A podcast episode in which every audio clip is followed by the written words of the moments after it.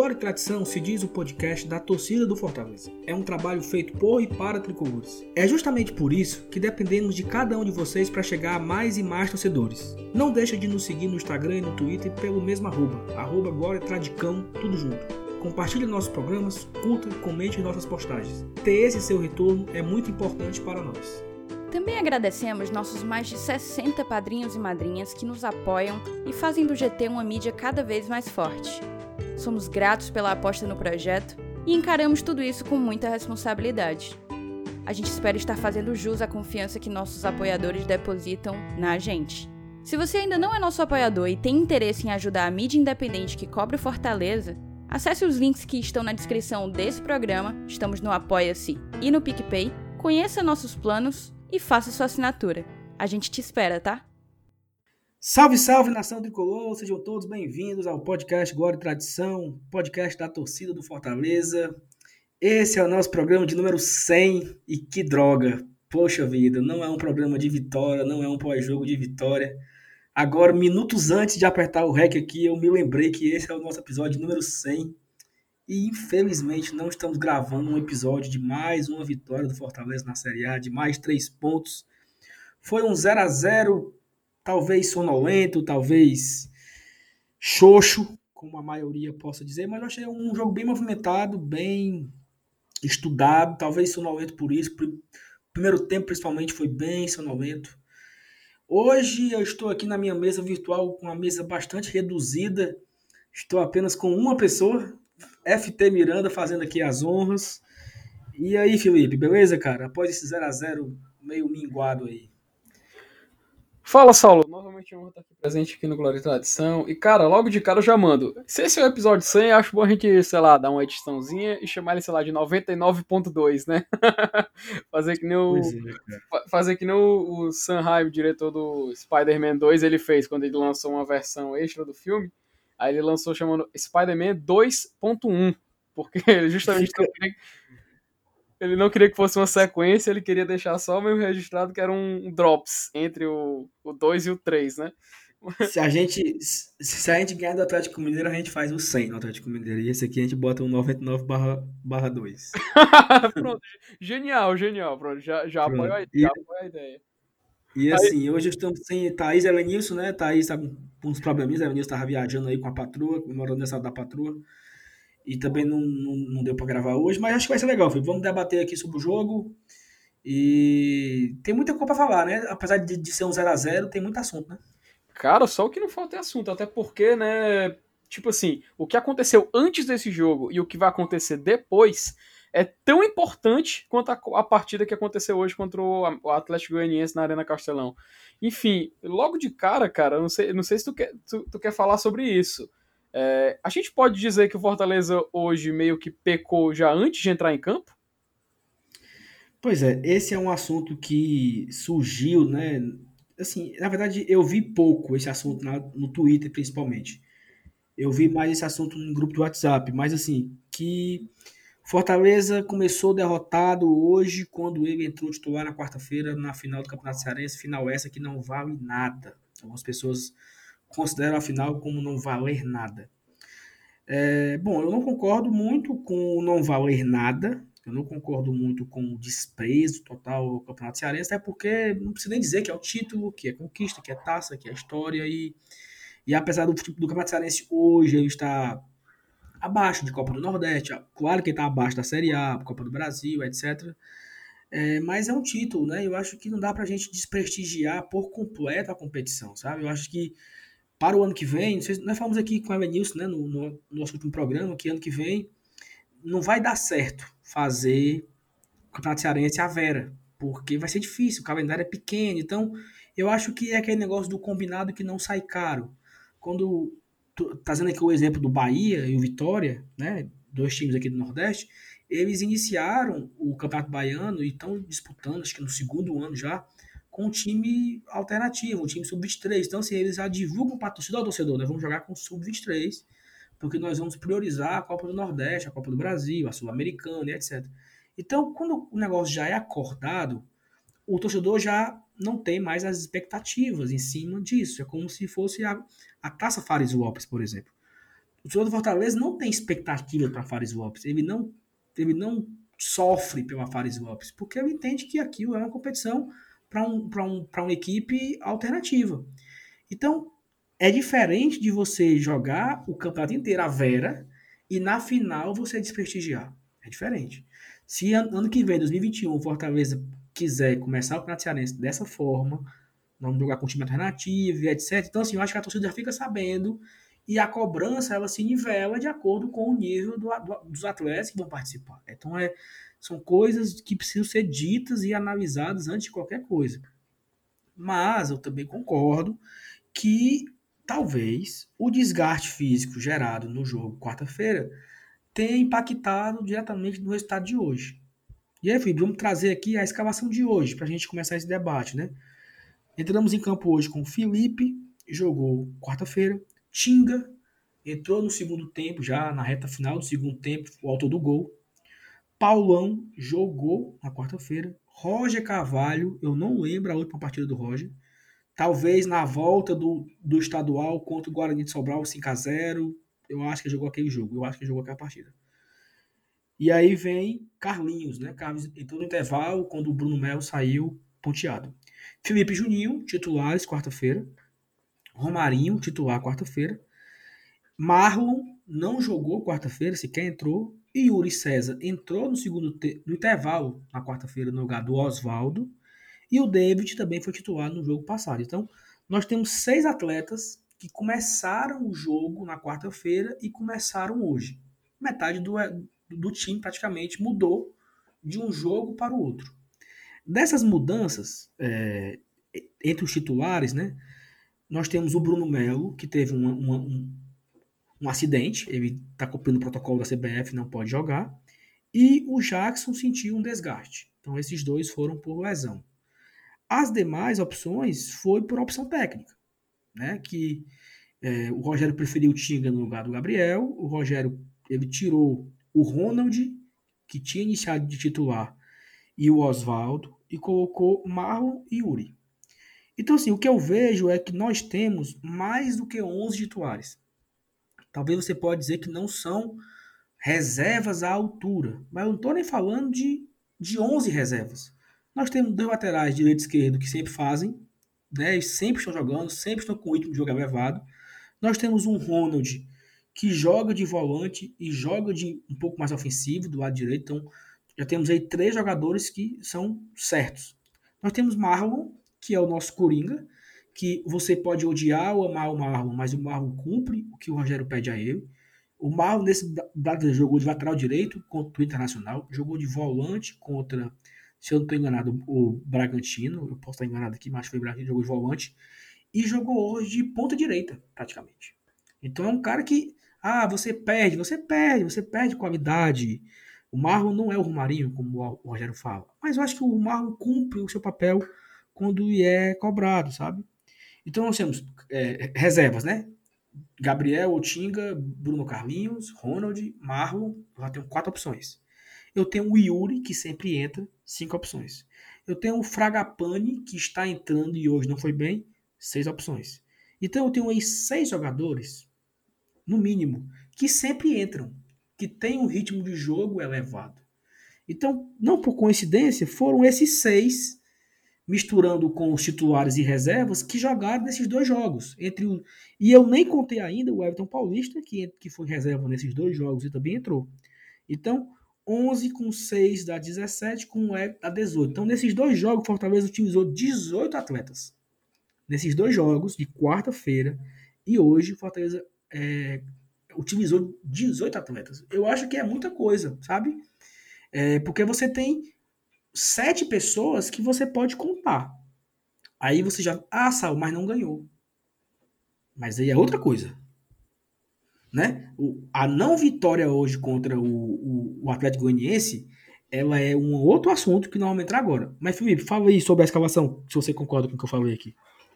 É, sabe, Saulo, cara, antes de começar o jogo, quando a gente vê a escalação ser lançada e a minha primeira reação foi logo assim: poxa, pelo menos a gente pode olhar para o banco, né, e ter algumas opções ofensivas interessantes para entrar em campo quando tiver necessidade. Claro, né?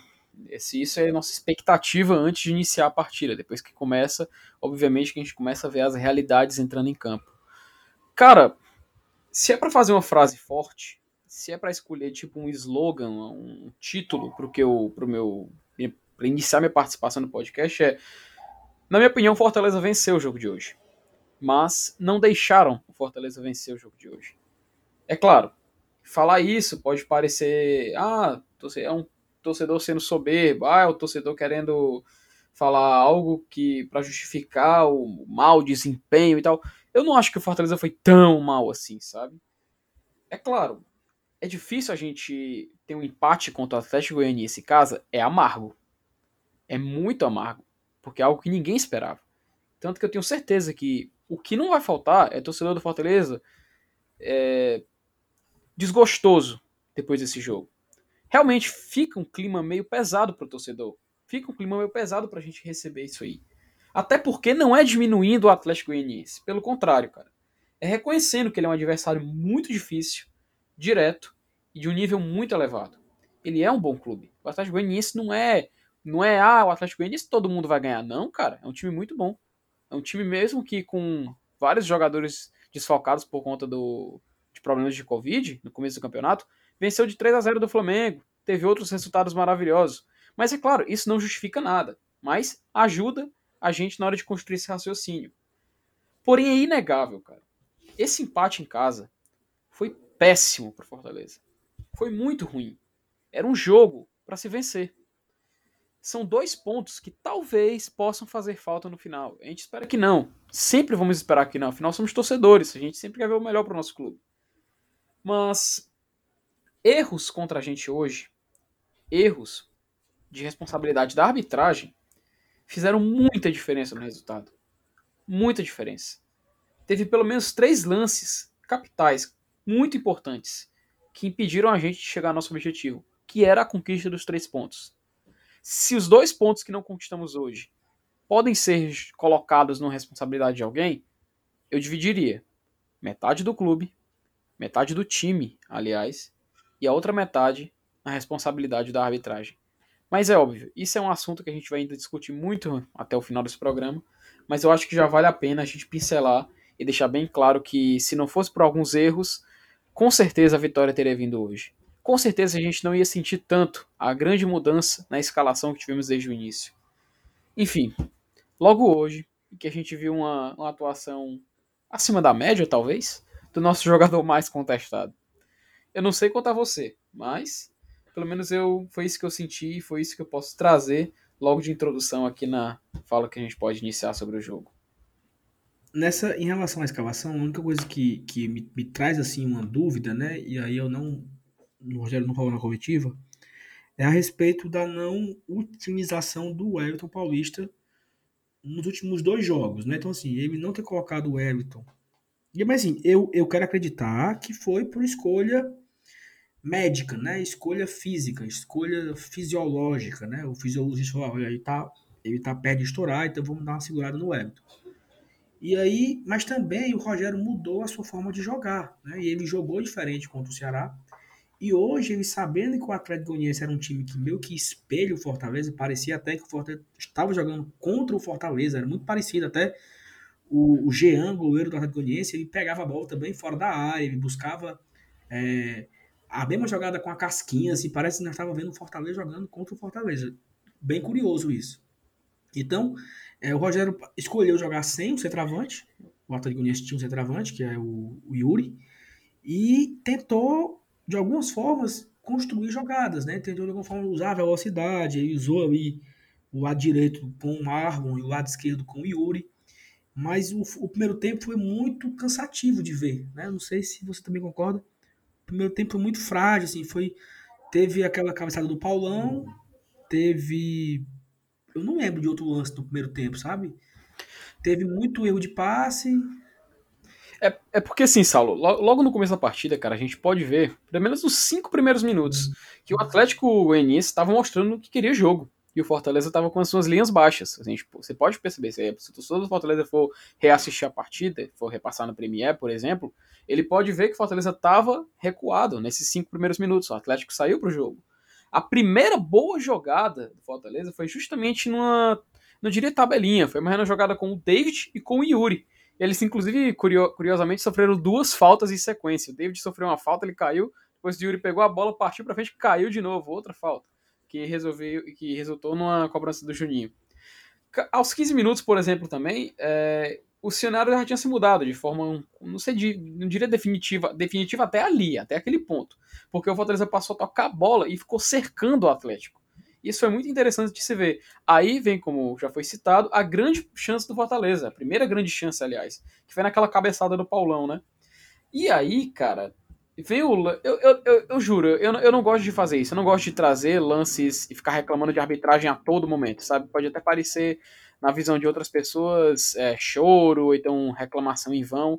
Mas, poxa, até o Sandro Berahit, que é o analista de arbitragem da, da, da, do Premiere Sport TV, chamou na transmissão e falou que aquele lance envolvendo o Janderson, que ele deu uma cotovelada na cabeça do Yuri César, aquele era lance para expulsão, cara. Expulsão direta. E o, o árbitro deixou seguir. Me, me surpreendeu até o VAR não chamar, porque o VAR pode chamar em lance de expulsão. E ele não chamou. Isso me deixou já um pouco, tanto quanto revoltado. Eu não vou mentir. Tanto que esse, o jogo voltou a ficar mais equilibrado. Inclusive o Fortaleza tendo dificuldades para chegar no 1 a 1 com o Yuri César.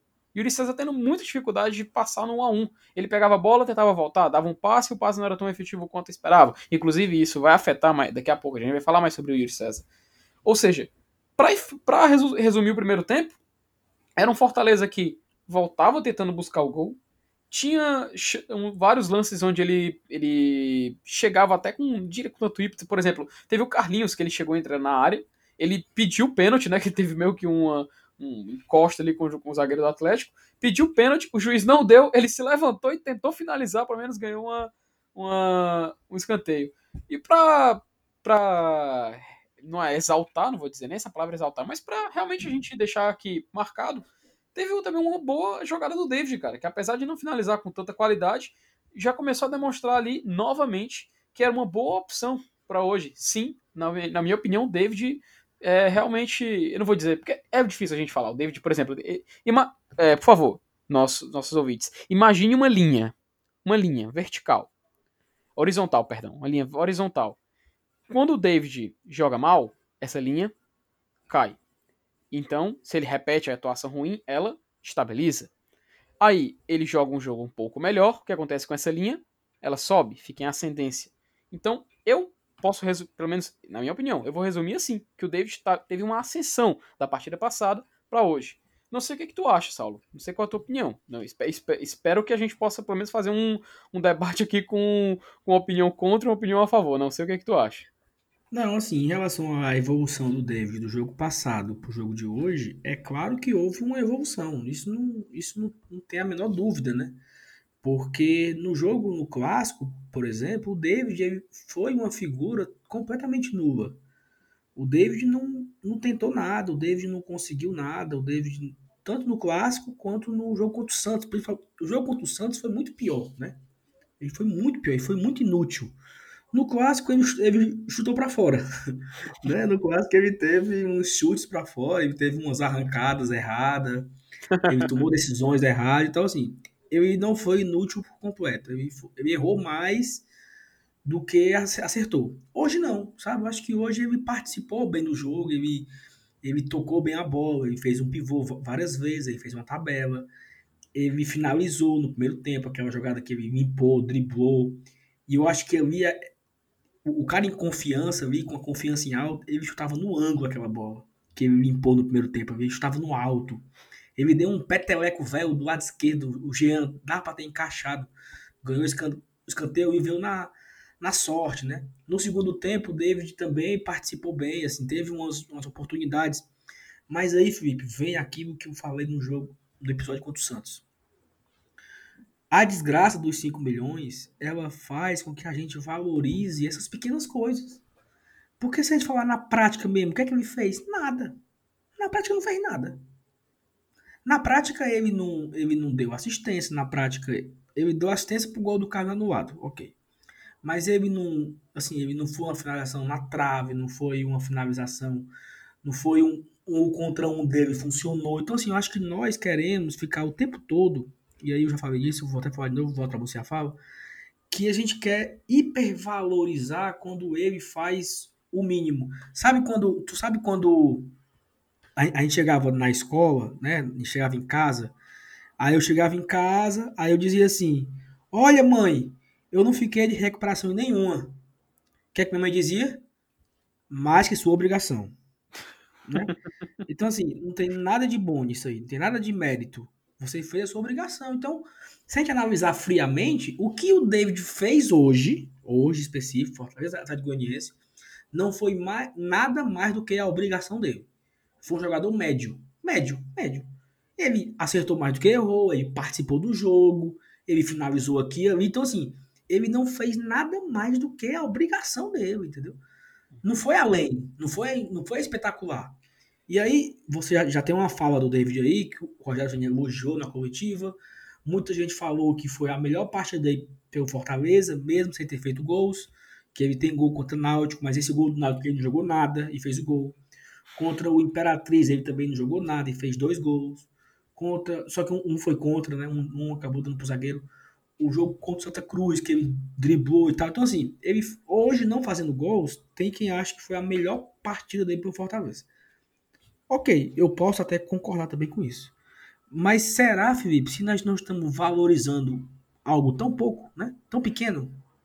Pois é, cara. Gente, vem, vem esse debate. Eu vou fazer o contraponto, sabe? Eu reconheço que o David, pelo menos, acho que ele, ele soube absorver as críticas, ele, pelo menos de jogo passado para esse. Jogo passado que eu me refiro não só ao Clássico Rei, mas jogo contra o Santos também, como você citou como exemplo. Mas só trazer aqui uma, uma fala do Rogério Senna rapidinho sobre o que ele falou sobre o David na coletiva. É, ele falou o seguinte: que o David fez uma grande partida. Ele teve drible, finalização, chegou ao gol, fez parede, cabeceou, deu assistência no gol que foi anulado. Claro que às vezes comete erros, o que é natural, mas é um cara que vem se dedicando, se esforçando no dia a dia.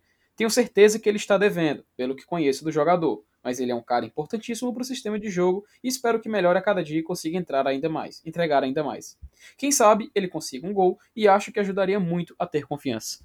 Ou seja, o Rogério claramente mostra que vai continuar com o David de titular, que ele, pelo menos aparentemente, quando ele cita esse exemplo do gol e ganha confiança, ele está esperando que aconteça com o David o mesmo que aconteceu com o Romarinho, é algo, é algo até natural. É impossível a gente não se lembrar do que aconteceu com o Romarinho. Então, e, são até histórias parecidas. Que eu lembro que o Romarinho era muito criticado no Fluminense, assim como o David era criticado no Cruzeiro. E o Romarinho, pelo menos, teve o destino feliz de encontrar sua felicidade aqui no Fortaleza. E o David está meio que penando até encontrar esse, esse momento certo de voltar ao seu futebol. Então, se é pra gente meio que encerrar esse assunto David na partida de hoje, cara, eu acho que ele fez bem. Eu acho que ele fez uma boa partida. E é claro, a gente também não vai aplaudir uma, uma, um, alguém que fez uma partida mediana. Não é pra gente também exaltar e colocar ele num pedestal. Mas pelo menos a gente pode pelo menos reconhecer que hoje ele, ele fez algo que a gente estava esperando. Na minha opinião, ele entregou o que eu esperava dele. Que ele jogou uma partida, inclusive ele foi essencial pro gol que não existiu. Que inclusive até a gente disse que viu que o braço pegou antes no zagueiro do, do Atlético Goianiense, depois é que pegou no braço do Calixto. Enfim, isso é uma outra conversa. Mas, mas muda a regra? Só uma pergunta, isso muda? Então, se tiver eu fico até, eu fico até confuso. Na, na, na minha opinião, sim, é claro, não estou falando a regra, estou falando a opinião de torcedor, deixa bem claro. Se tocou na mão do Carlinhos e invalidou, toca na mão do outro cara, então é uma penalidade, entendeu? Essa é a minha visão de torcedor. Não, mas não aí de... tem que ver se. Não, mas aí, mas aí é o que a regra diz, né? Que quando a bola pega na, no ataque, independente de como esteja, se o cara recuou, se está pregado no corpo, se a mão tá para trás, não interessa. Pegou na mão no ataque, é anulado. Na defesa, ou seja, se ela tiver pego primeiro na mão do zagueiro, como que foi, como que pegou na mão do zagueiro, né? Foi sem querer, tava para trás, o braço estava aberto, estava colado no corpo. Então, assim, nesse caso do zagueiro, a, cabe a interpretação, né? Em todas essas situações. Então, se pegou na mão do zagueiro e não foi, assim, né? Não era lance para pênalti, por exemplo, ó, pegou sem querer, então ele estava colado no corpo e tal. Pegou na mão dele, pegou na mão do, do, do Carlinhos, o lance é anulado também, entendeu? Não, não, não invalida. Eu, eu não lembro, eu, eu confesso que não vi ter pego na mão do zagueiro. É, eu acho que eu acho a regra errada, porque eu acho que a regra para o ataque ela deveria também ter a interpretação que há na, na regra para a defesa. Então, assim, se pegou no Carlos, mas o Carlos estava com o braço praticamente como se estivesse com gesso, né? Assim, ele estava com o braço junto no corpo. Foi assim, totalmente involuntário. Eu acho que caberia manter a antiga regra de analisar a situação. Mas é a regra e, e faz parte.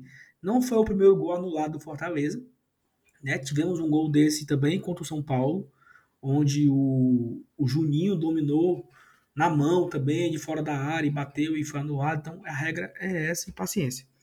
É, só, só trazer aqui uma coisa, curiosidade, no começo do, do, segundo tempo, logo no comecinho, teve aquela jogada né, que sobrou pro Romarinho, que ele dominou belíssimo, bateu na trave, uma porrada, com 3 minutos, aqui ver, é, aos 14 minutos, uma, na, na verdade foram aos 16 minutos, o David foi lançado, no, né, assim, ele e o goleiro, o Jean, e ele de cara pra glória, todo mundo ficou em pé esperando, e agora? Nunca, nunca critiquei. E aí, eu nem vi pegando no Jean, mas o Jean defendeu, deve ter pego só um pouquinho, e foi, e foi pro escanteio, e aí no lance do escanteio, né, foi nesse escanteio aí que, e aí eu até lembrei do, do jogo ontem do Ceará, por exemplo, né, que o Kleber perdeu um gol dentro da, dentro da pequena área, e foi pro escanteio, e no escanteio veio o gol do Ceará. E aí eu pensei, né? O, o David vai ser perdoado pelo gol, porque o gol vai sair agora, na minha cabeça, né? E de fato saiu. Olha o azar, né? A bola vai, o, o Juninho cobra no segundo pau, o David dá voltando, o Carlinhos domina, e a bola cai no pé do Tinga de novo, e aí rasga a rede mais uma vez, um supapuzão, e todo mundo vibra e pula. Infelizmente foi anulado porque pegou na mão do Carlinhos. Que pena, cara. Cara, quando a fase não, quando a fase não é boa, cara, nada ajuda, né? Você vê que o David, coitado, ele recebe a bola, parte em velocidade, algo que a gente estava pedindo, chuta, finaliza. Era uma bola que tinha uma direção no gol. O Jean espalma, aí vai pro escanteio. Ele participa diretamente do gol, cabeceando de volta para a área. Sai o gol, só que o gol é anulado por uma, uma a bola tocando na mão do Carlinhos. Poxa, cara, que zica, hein, cara? Poxa vida. É, e aí, no, no, final do jogo, né, o último momento ali que Paulão foi para cima, Paulão virou um ala direito ali, fazendo uma tabelinha ali com Ronald, com Tinga, um lado direito ali maluco, todo mundo querendo pra bola na área e acaba sobrando pro Everton Paulista e dá um voleio meio torto. E por pouco, cara. Se ele acerta ali, era gol, mas. Lógico que seria. Foda. Mas é isso. É, eu achei um jogo assim muito duro, muito difícil, onde o Fortaleza, como o Felipe falou, foi prejudicado em duas oportunidades. Na oportunidade é, da expulsão no rapazinho lá que joga hoje, no, que é do Corinthians, né? Esqueci agora o nome dele. Janderson, é, se não me engano. Janderson, isso é. Esse cara infernizou a gente lá em São Paulo ano passado, cara, naquela derrota pra gente lá. 3x2, eu acho, do gol do Bozé. Ele jogou muito aquela partida. É, e aí ele ia para ser expulso no primeiro tempo, não foi, e no segundo tempo teve um pênalti que ninguém viu, né? Por, uhum. que pareça, ninguém tinha percebido que foi pênalti. É, e foi o último lance do Romarinho. Após esse lance, o Romarinho foi substituído e entrou, se eu não me engano, entrou o Fragapane, né? Sim, Logo sim. após esse lance, onde o Marinho ele foi chutar e o cara pisou no pé de apoio dele, por isso que ele furou o chute. E também, então é pênalti. Então, assim, tivemos é, a expulsão do, do Janderson, tivemos o pênalti não marcado e tivemos, cara, várias vezes que o juiz inverteu a marcação. O Fortaleza, o Fortaleza é, saía, o, o Atlético Goianiense saía no contra-ataque, o Fortaleza matava a jogada, cartão. O Fortaleza saía no contra-ataque, o Atlético Goianiense matava a jogada, não dava cartão. Teve umas três ou quatro oportunidades que o Fortaleza foi parado por falta Teve uma lá na lateral direita, lá do outro lado, em cima do Romarinho, em cima do Romarinho, que o cara puxou o Romarinho, assim, rodou o Romarinho, não deu cartão. Teve no Yuri, teve no, no Ronald. O Ronald apanhou muito aqui do lado direito, perto do Rogério. Então, assim, foi muita inversão. Fortaleza levou muitos cartões amarelos, né? Se eu não me engano, é, Felipe levou cartão amarelo, Fragapane levou. É, Tinga levou cartão, Juninho levou cartão, Felipe levou cartão, Yuri César levou cartão, Quinteiro levou cartão no banco de reserva. O Quinteiro aí foi proposital. Esse foi cavado, viu? foi cavado, foi cavado. Porque o Quinteiro não, não tá se recuperando, aproveita fica mais um, um joguinho de, de fora aí e cumpre a suspensão automático, né? É, zero E é isso. A... Então, assim, eu achei a arbitragem bem fraca, sabe? O Fortaleza dava para ter vencido, dava para ter saído com os três pontos se não fosse a arbitragem, se não fosse essa situação de, claro que a gente não vai reclamar, mas assim, nós vencemos o esporte como? Um gol de pênalti. O esporte foi um jogo tão duro quanto hoje, entendeu? Um jogo amarrado, um jogo retrancado ali, um jogo difícil. E aí, o pênalti, e ganhamos no gol de pênalti. Hoje tivemos bola na trave, pênalti não marcado, gol perdido pelo David na cara do goleiro, o jogador da antagonista ter sido expulso, o nosso gol foi anulado. Então, assim, não foi aquele jogo, por exemplo, contra o Botafogo, sabe? Que foi um jogo sem nada. Uhum. Um jogo que não aconteceu nada, um jogo foi um empate fuleiragem. Então, eu não acho tão válido assim colocar o empate de hoje na conta da escalação na final do Campeonato Cearense. Até porque eu citei aqui que nós utilizamos 18 atletas nesses dois jogos. E hoje tivemos inúmeras chances de ganhar o jogo. Bola na trave e o gol do, do, do, do, do David. Duas chances claras de gol. Pênalti não marcado. Então, assim, é, eu acho que faz parte do jogo. Fortaleza não vai ganhar todos os jogos aqui. Se você esquecer do ano passado, nós empatamos com o Vasco aqui, nós empatamos com Atlético Mineiro vencendo até os 47 do segundo tempo, nós perdemos para Fluminense, nós perdemos para Internacional. Isso eu tô falando dos times que dava para ter vencido. Não tô nem, não quero nem falar de Flamengo, São Paulo, Corinthians, esses jogos que nós também perdemos. Tô falando só dos jogos que era para ter vencido, né? Então faz parte, sabe? Eu acho que esse esse empate é duro. O Fortaleza tinha uma oportunidade gigante de, de subir na classificação e aí é típico Fortaleza, no passado eu lembro, várias vezes gente era uma ótima rodada e o Fortaleza ia lá e perdia. Era uma ótima rodada e ia lá e empatava. Então, assim, é típico, não é fácil. Nós hoje somos décimo colocado com 17 pontos, mas assim, não tem nada garantido, pessoal, sabe? Eu acho que bobo é quem, é quem se engana que o Fortaleza já não cai mais, o Fortaleza é para o Libertadores. Eu acho que tá longe, sabe? Eu acho que tá. Aí é que tá a dificuldade, porque Nesse ano nós não temos um, um, uma dupla de Havaí e Chapecoense, por exemplo. Que, que logo cedo você dizia, tinha um CSA ali que também fedia rebaixamento. Então esse ano nós não temos nenhum, quanto mais três. Né? Esse ano não temos como cravar que ah, caiu.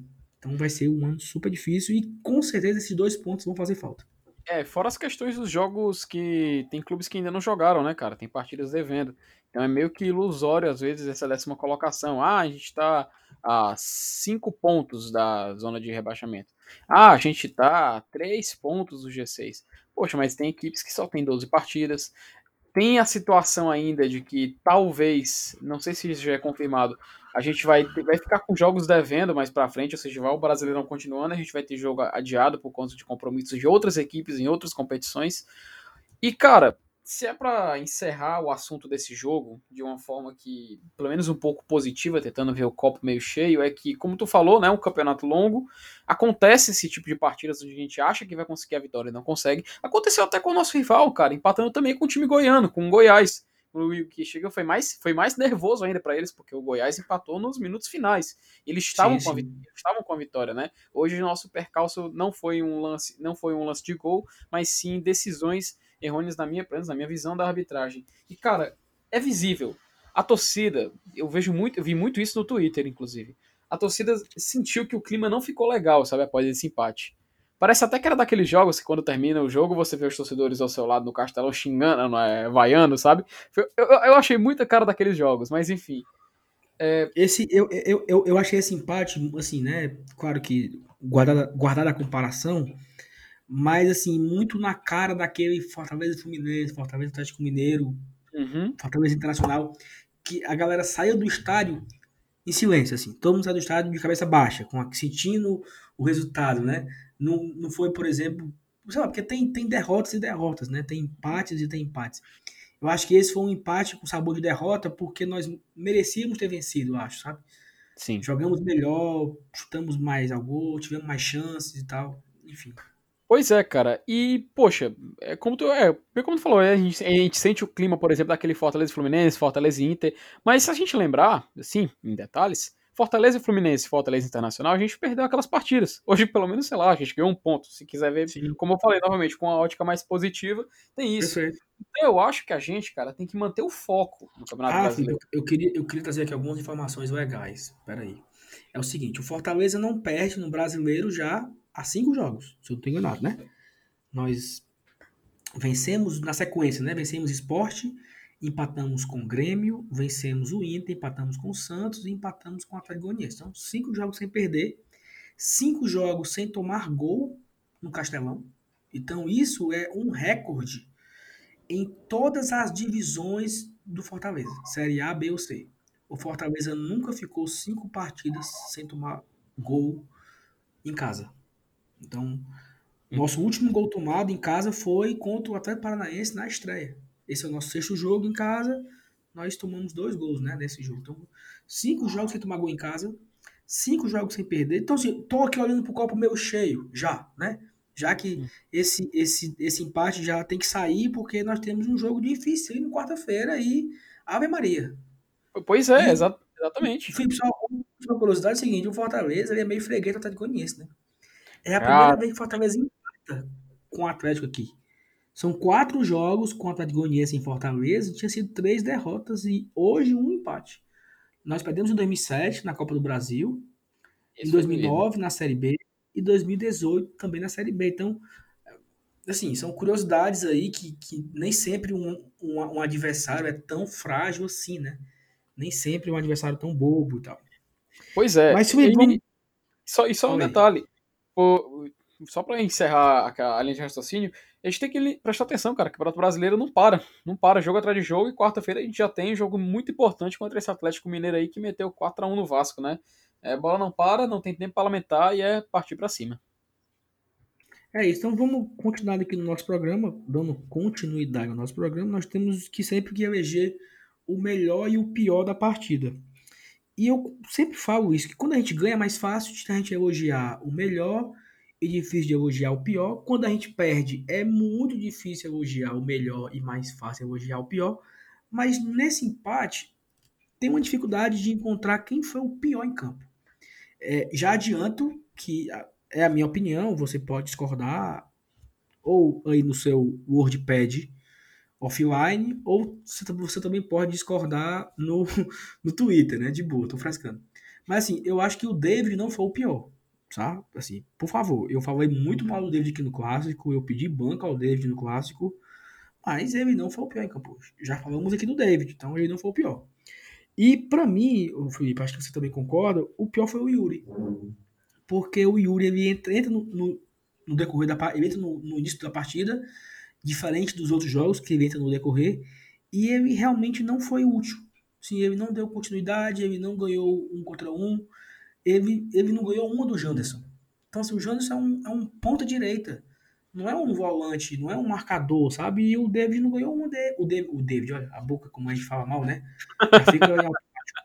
O Yuri não ganhou uma do David, sabe? Então o Yuri errou passe, o Yuri errou é, finalização, o Yuri errou um contra um, o Yuri errou bola de profundidade, o Yuri errou no raciocínio para correr, sabe? Quando o cara pega na bola, você corre para um lado, ele corria para o outro. Então, eu achei que o Yuri foi o, o, o, ponto negativo da partida. E eu queria também, antes de passar para você, você também das suas considerações, falar do nosso queridíssimo Oswaldo. Eu sei que muita gente tem com o Oswaldo um carinho muito grande, que eu também tenho por ele, um carinho muito grande, mas eu queria. É, é, é a questão da perspectiva. É, eu espero muito mais do Oswaldo do que do David. Eu espero muito mais do Oswaldo do que do Yuri. Porque as minhas expectativas em cima do Oswaldo elas são gigantes. Porque é o cara que mostrou o futebol, na minha visão, até antes da, da parada da, da pandemia, era o cara que jogava melhor no clube, praticamente.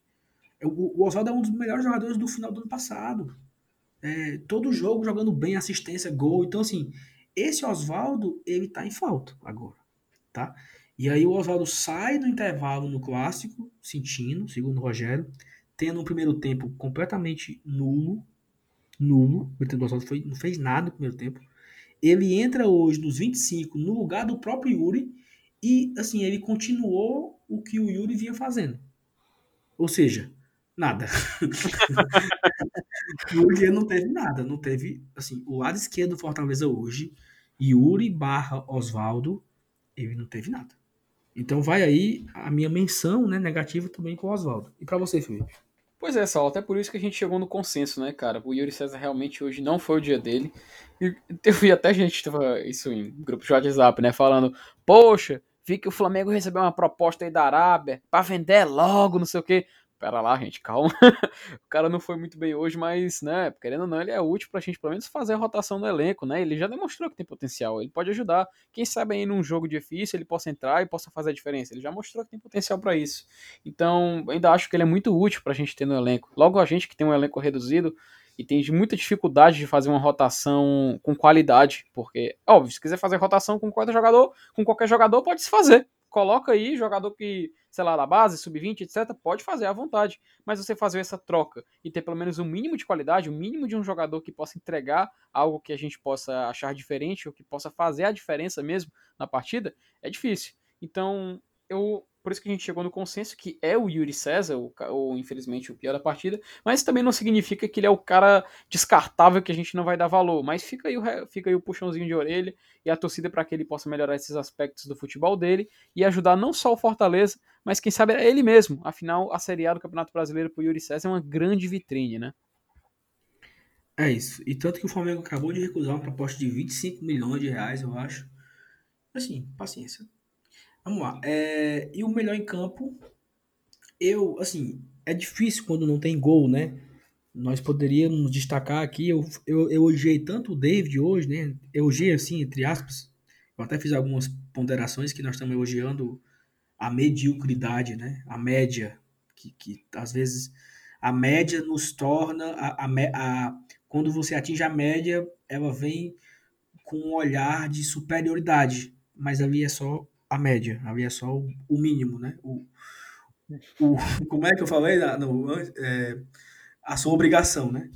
Mas assim, eu queria destacar um, um, um, rapaz hoje que ele não jogava na Série A desde o ano passado contra o Internacional, que ele participou do lance do gol no Internacional, e aí ele teve uma lesão no joelho, ficou oito meses afastado, voltou esse ano, veio jogar agora só na volta da volta entre aspas, né, da, da parada da pandemia, eu, eu acho que ele jogou contra o Guarani de Sobral, naquele 5 a 0 ele jogou aquela partida, que é o Roger Cavalho. Quando saiu a escalação, cara, todo mundo, vixe, Roger Cavalho, não sei o que, perdemos, não sei o que. E eu acho que, assim, nós podemos botar a conta do empate na conta de outra pessoa. Não na defesa e muito menos na do Roger. Porque o Roger foi extremamente seguro ganhou todas as bolas aéreas, eu não lembro de nenhum, e nem, e nem olhei estatística, mas não lembro de ter errado alguma bola aérea, de ter errado um passe, de ter, sabe assim, errado um bote. Teve uma vez que ele, acho que ele foi cabecear, errou, mas logo em seguida ele recuperou a bola, então assim, ele tá bem, sabe, bem fisicamente, em forma. É, ah, Sal, é titular. É não, cara, mas é mais um, né? Olha a importância de ter mais um jogador para contar. Então o Rogério hoje ele tem o Jackson e tem o Roger de reserva. Um dia desses a gente nem contava com um nem com o outro. Se se quebrasse, ia para a zaga o Derlei. Ia para a zaga o Felipe. Né? Teve um jogo, eu acho, que foi o Campeonato Cearense. Foi a Copa do Nordeste. O Paulão sentiu, entrou o Bruno Melo para a zaga. Porque não tinha zagueiro. O Rogério não confiava no, no Roger. Então, que bom. Que espero que o Roger continue mostrando o seu bom futebol eu sei que o Roger tem uma galera que não curte muito ele. Talvez pela aquela série B que ele fez, que ele fez gol contra, contra a Ponte Preta, lá em 2018. Ele cabeceou dentro do gol e tal. Mas assim, o Roger, até ele se quebrar no passado, ele vinha bem. Foi campeão cearense, fez o gol do título. É, jogou bem a final da Copa, Copa do Nordeste. Era o nosso titular, era Roger Quinteiro titular. O Roger veio se quebrar contra o Internacional eu acho que foi no dia 7 de setembro, se eu não estou enganado, ou era 12 de outubro, então tá perto de fazer um ano agora. Não, eu acho que foi isso mesmo, foi no final de Fortaleza e Inter, quando o Roger se quebrou, foi no final de agosto, início de setembro, coisa assim. Mas Sim, enfim, foi. pessoal. Enfim, Felipe, é... pra mim foi Roger, não sei, eu já me alonguei aqui bastante, não sei se ti também é o Roger, o que é que tu acha? É sim, Saulo. Né? Como a gente já, já tinha preparado, cara, não, não tem como discordar. É o Roger Carvalho. Por, até por causa que, como bem lembrou, o último jogo dele, é, na, desde a volta, foi Guarani 0, Fortaleza 5. Confirmei aqui. E ele voltou bem. Apesar de aparentar um certo cansaço no final, a gente viu que ele foi bem em sua maioria. E se, a, se o Fortaleza não levou gols na partida de hoje, também tem méritos de Roger Carvalho nisso. É claro, também contando com todo o sistema defensivo, com a boa atuação do Paulão também. Vamos destacar, o Paulão às vezes chegava nas divididas, com o Paulão não tem dificuldade. Precisou é pé alto, é corpo, vai para cima, precisa ser lateral, vira lateral, precisa subir, sobe também. Paulão é um cara que a gente também tem que aplaudir bastante. Que, que jogador ele tem se mostrado no Fortaleza, né? Contrariando todas as expectativas de chegada. Mas, falando especificamente de Roger Carvalho, como muito bem definido, ele voltou muito bem, cara. Eu lembro na partida de hoje, eu achei que ele foi bem. Espero que a gente possa agora ter esse zagueiro extra no elenco, possa contar com ele. Até porque a gente, como bem lembrou, só tinha Paulão, Quinteiro e Jackson. Agora, com o Roger, pelo menos a gente pode fazer, por exemplo, uma troca de dois zagueiros de um jogo para o outro, que talvez não possa sentir muito. Enfim, não tem como ser diferente. Tem que reconhecer a, a, ótima partida que ele fez. Ele, na minha opinião, ele foi também o melhor em campo. Não tem como ser diferente. Então, Roger Carvalho. Perfeito. Acho que é importante a gente também homenagear, é, assim, apesar de assim, fa fazer essas homenagens, né? Acho que é importante a gente ter esse atleta a mais no grupo. O cara tá ganhando salário, o cara tá ganhando salário do clube, então que ele seja útil, né? Que ele faça, que ele entregue o seu salário em campo, né? Então... E a gente não tá elogiando melhor em campo, estilo Casa Grande, né? Que tipo, ah, vou dar como incentivo. Não, cara. É está premiando ele porque realmente ele é um cara que a gente estava com expectativa baixa. A gente estava falando de expectativas momentos atrás com outros jogadores. Ele entrou em campo com expectativa baixa, porque eu confesso, estava com expectativa baixa em relação a ele, e entregou um futebol muito acima do esperado. Por isso, não é nada a ver comparando com, ah, vou premiar ele como incentivo. Não, pelo contrário, ele fez por onde e merece essa, esse título de melhor em campo. Perfeito. Então vamos lá, encerrando o jogo, né? 0 a 0 é, falamos o que tinha para falar. Vamos entrar agora aqui no nosso placar da rodada, que ele está reduzido hoje por questão de tempo e também porque não deu para fazer separado, falta jogar domingo, acabou 8 da noite e tal. Mas assim, foi uma rodada, Felipe, podemos dizer que boa, né? Primeiro que o Fortaleza não perdeu posição. Ele começou na décima colocação e assim se manteve né, na décima colocação. Essa rodada ela se iniciou no sábado, às 17 horas. Clássico Gaúcho, né? Grenal, Grêmio 1, San Internacional 1. Então, assim, o Grêmio ele já não passou o Fortaleza. E o Grêmio hoje é o 15 colocado. É claro que o Grêmio não vai brigar lá embaixo. Eu acho que uma hora ele vai subir, mas ele está três pontos atrás do Fortaleza. E mesmo ele vencendo e o Fortaleza perdendo, ele não passa o Fortaleza porque ele tem duas, duas vitórias e o Fortaleza tem quatro vitórias. Então, corre atrás, Grêmio, né? É, tivemos um jogo também às, às 19 horas no sábado, né? Esse é o jogo que nos interessa por completo, que é Palmeiras e Ceará. E aí vem aqui a comparação com o que foi feito no, no, início, no início do nosso episódio. O Ceará também entrou com o time titular no Cearense, com força máxima. Só que o Ceará, ele sequer mandou os jogadores para o jogo, né? Ele, ele, teve um, ele poupou cinco atletas para esse jogo com o Palmeiras e ele quase comete o um crime lá, né? Então, assim, mesmo aí com cinco, cinco reservas, cinco desfalques né, do seu time principal, ele fez um bom jogo, ele empatou até ali os 30 e poucos do segundo tempo, e por pouco ele não comete o um crime, né, Felipe? Pois é, cara, e muito por ineficiência, talvez, do Palmeiras, né? Porque a gente vê o Palmeiras com o poder de fogo que tem, entregar aquele futebol, porque pelo menos que eu vi na partida, cara, pelo amor de Deus. É, imagina aqueles jogadores aqui no, aqui no Fortaleza, o que o Rogério não faria com eles, né? Mas enfim. Se a gente pode ver um lado bom no nosso campeonato, esse sábado foi, foi quase que perfeito. Até porque, já trazendo aqui na mesa também, teve o um empate do, do Red Bull Bragantino com o Corinthians em 0x0 lá em, em Bragança. Ou seja, Ótimo gente, resultado. Excelente, excelente resultado, porque freou né, o Bragantino com 12 pontos, o Corinthians com 14, o Ceará não vencendo o Palmeiras continuou com 14 na 13 posição, agora ficou em 13 e o Grêmio, cara, que empatou com o Inter, também ficou ali paradinho na 15 com 14 pontos. Ou seja, a gente teve uma rodada excelente no sábado. O problema foi justamente no domingo e foi justamente com nós mesmos, né? A gente não pode, a gente pode contar com os outros, mas infelizmente nessa rodada não contamos com o nosso próprio futebol, como a gente já falou por todo esse programa aqui hoje, não é? É, e o domingo começa com Botafogo e Fluminense, também empate, ou seja, foi um, até aí uma ótima rodada. O Botafogo hoje, que é o vice-lanterna, e o Fluminense, que está na nossa frente por um ponto, com 18 pontos. É, mas tá ali, né? Nós estamos sentindo o cheiro do, do, do Vasco e do Fluminense. Tamo, nós estamos em décimo lugar. O Vasco já é o nono. Olha só o Vasco, né? O dia desse era ah, Vasco é líder. O Vasco já é o nono, um ponto acima do Fortaleza, junto com o Fluminense, né? E esse Vasco tem um jogo a menos. O Vasco, já falando do Vasco, vou pular aqui de, de Botafogo e Fluminense de 11 da manhã para Vasco e Atlético Mineiro, o jogo que encerrou a rodada. Atlético Mineiro sapecou 4 a 1 no Vasco. E o Atlético é o nosso próximo adversário. Então, todo mundo já mandando aquele recado: Oi, Deus, sou eu de novo, né?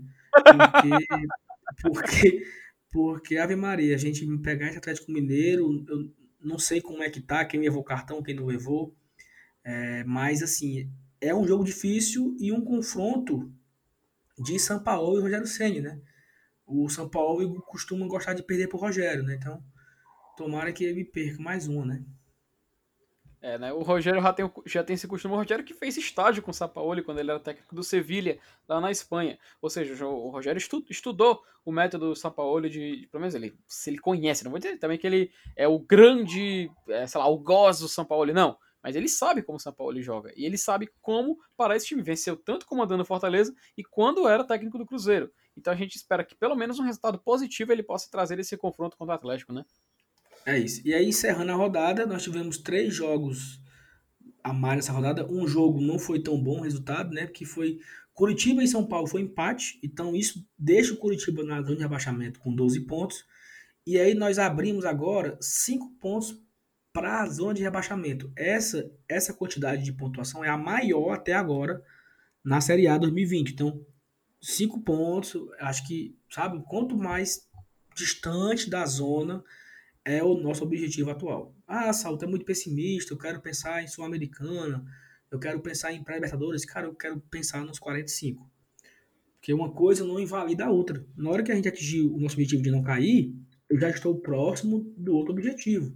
Como já diria a nossa excelentíssima ex-presidenta, quando eu atingir a meta, aí eu dobro a meta, né, excelente, excelente. Aí vamos lá, o Bahia. Aí o Bahia tá de sacanagem, sabe? Porque que timinho mequetrefe, né, mancho?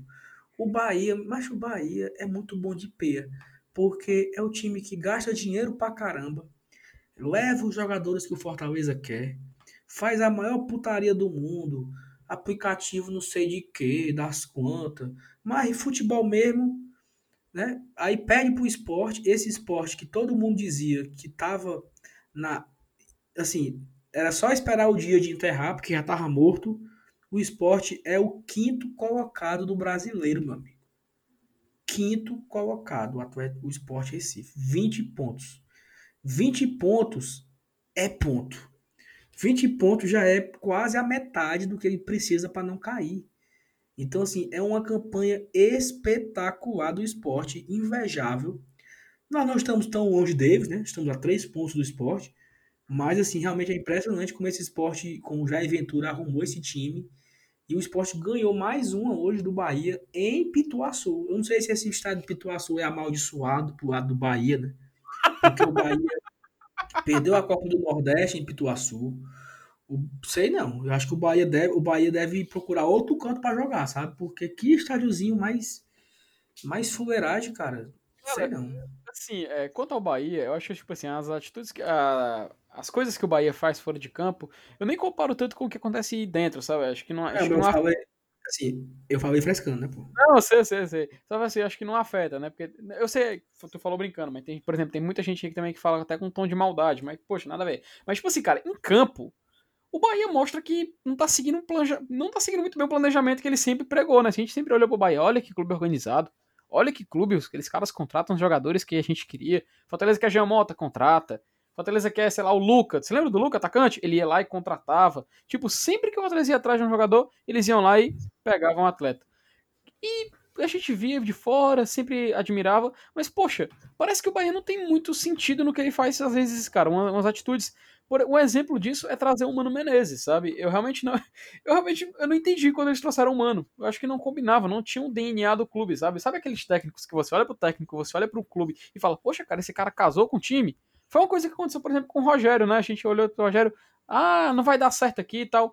Mas teve alguns que falaram, ó, oh, esse cara até que tem, tem, parece que vai combinar e tal. Mesma coisa, vários treinadores acontecem. Existem inúmeros exemplos. Se a gente, por exemplo, for trazer na Europa, tem.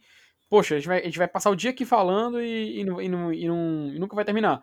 Mas no caso do Bahia, eu acho que é uma. Eu não vou dizer nem uma pena, não, cara. Eu acho é bom porque pelo menos é um time a mais quente, mais embaixo da gente, a gente não precisa se preocupar. Quanto ao esporte, cara, eu acho que eles na, assim, na minha visão, eles estão fazendo o campeonato deles, sabe? Até quando o Thiago Neves chegou, eu me lembro, eu lembro que eu falei, não sei se tu concorda comigo, mas eu falei assim, cara, esse esporte tá com cara de que, que vai engrenar. Na hora que o Thiago Neves chegou, muita gente até falou assim, ah, agora é que o time se acaba mesmo, agora é que o esporte cai. Eu falei, poxa, eu acho que o time tá com Jair Ventura, e que sabe jogar na defesa bem direitinho, ele já isso com o Botafogo. Chegou um jogador de qualidade, que é o, que é o Thiago Neves, um jogador que, poxa, se a gente for olhar, se não fosse o, o, Por exemplo, pega até o meio do ano de 2020. Até o meio do ano de 2020, vários 19. clubes. 2019, perdão. Vários clubes da Série A iam querer o Thiago Neves. Vários. O problema foi justamente esse 2019 horroroso que teve, do meio pro final. Então, na minha opinião, o esporte conseguiu montar um timezinho que joga direitinho, que joga um futebol. Não vou falar futebolzinho, porque vai parecer que é de Disney. Mas tá jogando futebolzinho ok. E pode aprontar muito, cara. Já provou que futebol para cair não tem. Pois é, e também por último, né, um jogo também que faz parte da gente é o Goiás, perdeu mais um em casa pro Santos, né? Um jogo maluco. O Goiás faz 1 a 0, o Santos vira para 3 a 2, 3 a 1. No final o Goiás fez 3 a 2 e no final empatou e o gol acabou sendo anulado pelo VAR. Então, um jogo completamente assim, a, o nosso jogo 0 a 0 zero gols, esse jogo no mesmo horário, cinco gols, foi bem mais movimentado do que o nosso, né? Inclusive, então, assim, quando, aqui... inclusive quando saiu 3 a, inclusive quando saiu 3 a 3 eu olhei pro Santos e falei, rapaz, de novo. Pois não é, cara, é mesmo. E é o seguinte, o esporte, né, ele é líder, líder do nosso campeonato, ele hoje tem 20 pontos. Em segundo vem Fluminense com 18 e Vasco com 18, Fortaleza com 17, o, Atl o Atlético Goianiense aí com 15, né? É. Que a gente pensa que, que é morto, que é, que é galinha morta, né? O Atlético Paranaense, que ele acabou entrando no nosso aperreio, tem 14 pontos. O Ceará também tem 14.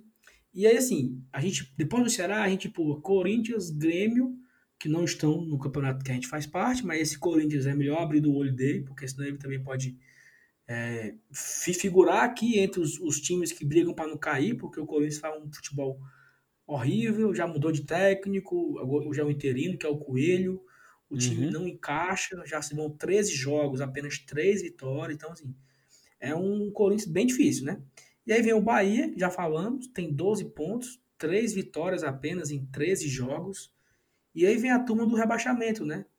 Coritiba com 12 pontos, Bragantino com 12 pontos, Botafogo com 12 pontos. E um detalhe: do Bahia até o Botafogo, todos têm 13 jogos. Né? O Bahia é o primeiro fora da zona de rebaixamento, já tem 13 jogos, não tem jogo, não está devendo jogo nenhum. E Curitiba, Bragantino e Botafogo também com 12 pontos e os, todos os três com 13 jogos. E aí vem o Goiás, né? que tem apenas 9 pontos, mas tem 3 partidas a menos. Então, em uma ilusão absoluta, e esse Goiás vencendo as três, ele iria para 18 pontos. Ele estaria hoje na nona colocação, o Goiás, se, se ganhasse as três partidas que ele tem pendente. Só que ele não tem nenhuma moleza, né? Ele tem São Paulo, Grêmio e Flamengo. Então, assim, não é nada fácil para o Goiás, né? O, o, não é porque ele tem três jogos a menos que tem a facilidade. Goiás, esse, né, que também trocou de técnico. Já é o terceiro técnico do Goiás em 13 rodadas. Ele começou com Ney Franco, Ney Franco é, é, é, demitido, se eu não me engano, após o nosso jogo. É, aí foi demitido. Aí o Goiás aposta em Thiago Largue, que ficou no cargo menos de 30 dias, seis jogos. Dentro disso, ele pegou Covid, ficou dando treino online. E aí ele empata com o Ceará no Castelão uma semana atrás e é demitido. Então, assim, é meio que inacreditável, né? O futebol brasileiro, é, a briga por resultado, acima de tudo, que é válido, mas acho que tem que dar um tempo ao trabalho. E aí chegou agora, nada mais nada menos do que Enderson Moreira, né? O novo técnico do Goiás, já estreou hoje com derrota para o Santos. E assim, na boa, que se lasque, né? Assim, eu não vou torcer pro Goiás, né? Que, que esse, claro que esse Z4 que está hoje, ele merecia ter um outro time aí, né? Que eu não vou falar aqui, não sei sabe qual, qual que time é esse. Mas assim, tava ótimo, sabe, cara? Goiás, Botafogo, Bragantino Curitiba, o Cruzeiro não subindo para a Série A, seria uma Série B bem interessante em 2021, né, Felipe? Com certeza, cara. É, rapidinho falando aqui, é, a zona de rebaixamento virtual, na minha opinião, é, não inclui o Goiás por enquanto. É Bahia, Curitiba, Bragantino e Botafogo. Porque, como a gente falou, né, o Goiás pode, pode sei lá, dar o vareio no destino, ganhar os três jogos que faltam e pular para 18. Não é claro. É uma coisa que a gente só, só especula. E, cara, sobre essa questão do Goiás, é bizarro, né? Porque ele, como ele só tem 10 jogos, a gente, a gente pega, perde confiança até em se colocar em décimo colocado mesmo, né? Porque, como a gente falou, eles têm a possibilidade de ganhar esses três jogos e subir mais 9 pontos. E, poxa, os caras demitiram o Thiago Lag, cara. Teve, teve gente até disse que só demitiram ele por causa que ele estava exigindo demais dos jogadores nos treinos e com isso a diretoria não se agradou, escutou reclamações de jogadores e eles vão e contratam o Ederson Moreira, que é um técnico que tem uma ligação emotiva com o clube, afinal foi ele foi o técnico do título da Série B 2012 pelo Goiás, foi ele o técnico que fez uma campanha excelente com o Goiás na Série A 2013, ou seja, o Goiás está se apegando já, já está na fase, né, de se apegar a mística, apegar... a mística. A mística, é, o apego afetivo, eles já estão indo atrás nesse lado, porque realmente a fase do clube não está ajudando, é o lanterna do campeonato, mesmo com esses jogos, jogos atrasados, mas eles já estão assim, tipo, poxa, nossa luta é mesmo contra o rebaixamento, vamos vestir a camisa é, e lutar para É que nem é que nem o Fortaleza, né? Anos atrás, traz a dos Anjos, traz o Carlos Cruz. né? assim. é, sem, sem, sem nenhum critério, sem critérios, assim, traz porque deu certo um dia. Trazer, a gente e. Antes da gente encerrar aqui, eu queria dizer para você que escutou o nosso Uma Dose com GT da Copa do Brasil. Se você ouviu, você delete, porque tudo mudou, né? O jogo não é mais no dia 28, o jogo vai ser agora dia 14 de outubro. A ida, então a sequência do Fortaleza hoje, ele pega Atlético Mineiro na quarta-feira, ele viaja para pegar o Curitiba em Curitiba no final de semana e na quarta-feira que vem, no dia 14, o Fortaleza já enfrenta o São Paulo pela Copa do Brasil aqui em Fortaleza, se eu não me engano, às 18 horas, posso estar errado, ou é 19 horas, não lembro bem. E aí o Fortaleza continua em Fortaleza para enfrentar o Fluminense. É isso, Felipe? Sim, sim, é. O jogo, o jogo contra o São Paulo, dia 28, dia 28, perdão, dia 14, né? E logo depois ele enfrenta, já enfrenta o, o, o, Vasco. O Vasco, se não me engano, foi adiado para o final de semana, correto? Não, o Vasco, o, o Fortaleza ia pegar o Vasco nesse dia 14 aí. No, no, no, dia que vai ser Fortaleza São Paulo, era o dia que ia ter Fortaleza e Vasco. Hum. E aí o Fortaleza, na verdade, o Fortaleza pega o Palmeiras. O Fortaleza sim, fica em Fortaleza. Vamos lá, de novo. O Fortaleza Atlético Mineiro, quarta-feira. Ele pega o Curitiba em Curitiba no sábado às 19 horas. E aí ele vai pegar o São Paulo aqui em Fortaleza na quarta-feira, dia 14 de outubro. No final de semana, domingo, 18 de outubro, Fortaleza enfrenta o Palmeiras aqui no Castelão, encerrando a rodada nesse horário péssimo de 8h30. É Fortaleza e Palmeiras dia 18. No dia 21 é a final do Cearense, né? Fortaleza e Ceará valendo a final do Campeonato 2020.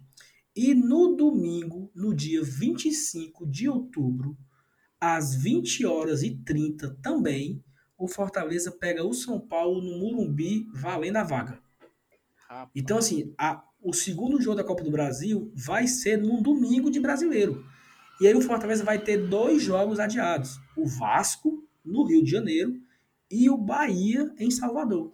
Então, certamente nós iremos virar o turno, né? devendo esses dois jogos. Sabe lá Deus como é que vai ser isso. Quando o Fortaleza vai cumprir esses dois jogos atrasados, mas é isso. Fortaleza certamente vai virar o turno, até porque depois do jogo do Bahia, o Fortaleza folga na, no meio da do jogo contra o São Paulo, lá em, no Morumbi, vai na vaga, no dia 25, o Fortaleza vai folgar no meio da semana, que é dia 28, é folga pro Fortaleza, dá uma respirada. No sábado, 31, o Fortaleza enfrenta o Fluminense aqui no Castelão, fechando assim o primeiro turno. Então o Fortaleza vai fechar o turno logo após o jogo contra o São Paulo, né? O jogo São Paulo no Morumbi. No, final de semana é o Fluminense, encerra. E aí vamos para o segundo turno com dois jogos a menos, sabe lá quando vamos cumprir. Porque assim, tem que torcer aí, é o seguinte, se o Fortaleza avançar o São se o Fortaleza não passar do São Paulo, aí tem data livre para poder fazer esses jogos.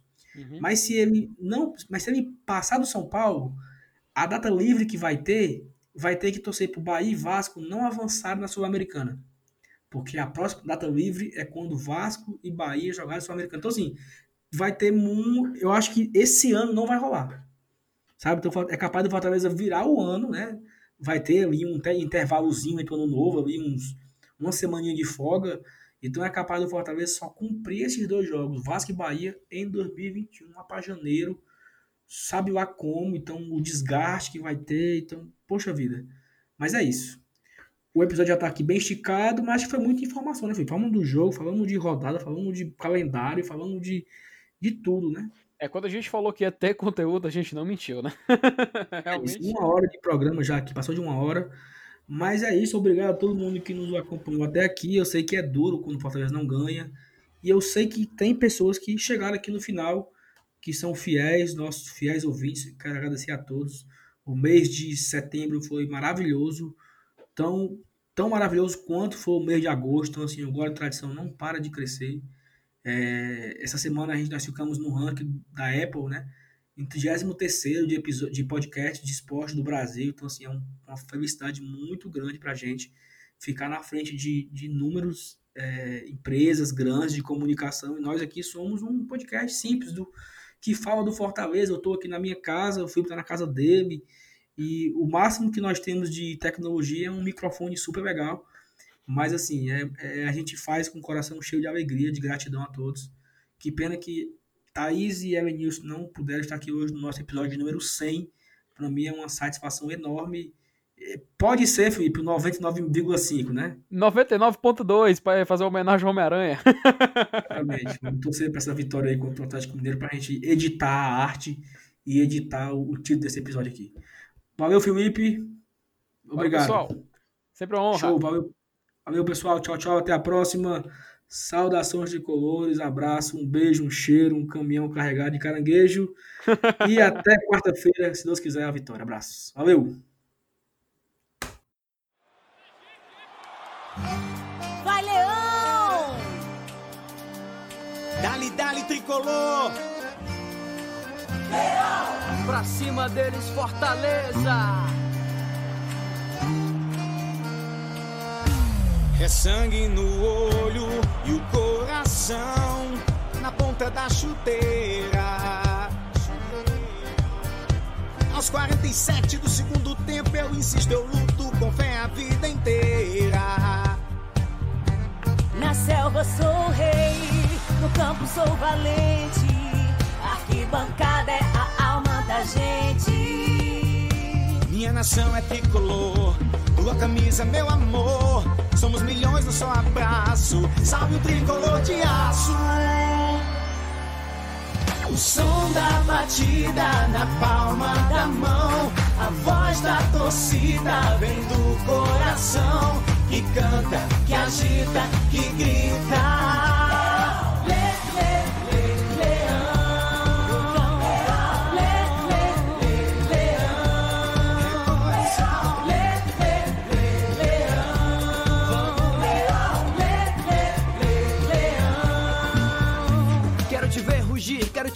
Ganhar dentro e fora do gramado eu vou apoiar joga com garra leão faz mais um gol que emoção é a maior torcida que beleza o meu time é o Fortaleza minha nação é tricolor, tua camisa é meu amor. Somos milhões, eu só abraço. Salve o tricolor de aço. O som da batida na palma da mão. A voz da torcida vem do coração que canta, que agita, que grita.